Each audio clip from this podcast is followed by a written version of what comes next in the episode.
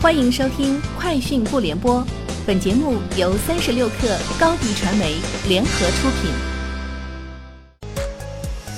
网罗新商业领域全天最热消息，欢迎收听《快讯不联播》。今天是二零一九年七月二号。对于顺风车的话题，滴滴总裁柳青在安全主题媒体开放日上表示，身边很多朋友是顺风车忠实用户，自己也总被问滴滴顺风车何时重启。在他看来，顺风车产品是环保的，能够解决很大的出行痛点，也很有技术属性，同时也存在更大的安全痛点。他透露，目前滴滴顺风车团队也在规划如何让产品更安全，同时这也更需要共建共治。滴滴很快也将举办开放日，与外界沟通顺风车的安全体系问题。有知情人士爆料，微信正在内测一个新的流量入口。用支付页面帮线下门店的粉丝群导流。一位接近微信的人士透露，上述微信支付的新功能尚处于内测阶段，目前该功能仅限面对面付款。上述人士透露，商家可以在后台选择将某个微信账号设置成群客服，而该微信的二维码会展示在用户点击加入商家福利群之后的页面，用户添加客服为好友即可加入福利群。亚马逊公司表示。计划今年在法国创造一千八百个永久合同职位，这将使其在法国的正式员工总数增至九千三百人。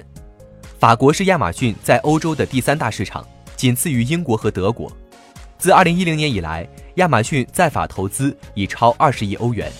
目前，亚马逊是法国最大的电商公司，占市场份额百分之十七点三，但在当地食品杂货市场的份额为百分之二。三十六氪获悉，据天眼查信息显示，六月二十八号，美图成立上海美图大健康管理有限公司，注资一千万元。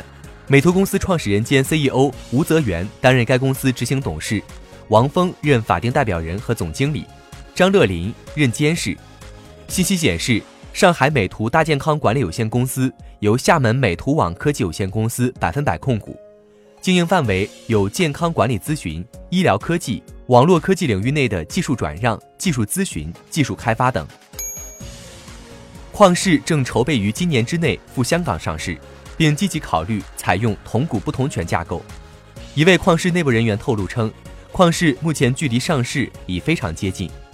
自2019年起，不断有香港媒体爆出旷视与各家投行协商赴港 IPO 事宜。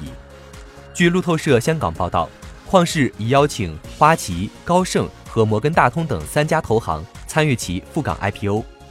据华南早报援引知情人士透露，旷视 IPO 初步日期定在七月份。三十六氪获悉，由索尼影业、漫威影业出品的《蜘蛛侠：英雄远征》已在全国六百一十八家 IMAX 影院上映，首周末票房七千三百万元。在荧幕数仅占比百分之一的情况下，IMAX 在该片累计总票房占比达到百分之十一。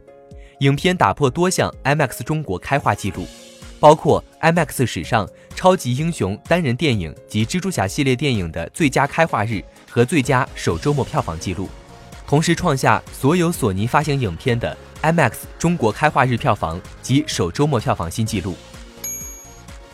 据外媒报道，今年早些时候，三星的可折叠手机被誉为智能手机的革命，现在在显示问题导致延迟推出后。消费者正在等待一个可能的发布日期。日前，三星电子首席执行官高东进在接受采访时称，Galaxy Fold 还没准备好，他就把它推出了，这说起来很尴尬。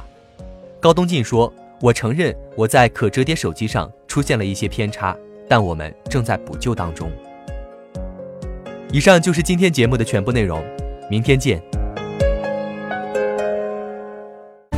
欢迎加入三十六氪官方社群，添加微信 baby 三十六氪 b a b y 三六 k r，获取独家商业资讯，听大咖讲风口，聊创业，和上万客友一起交流学习。高迪传媒，我们制造影响力。商务合作，请关注新浪微博高迪传媒。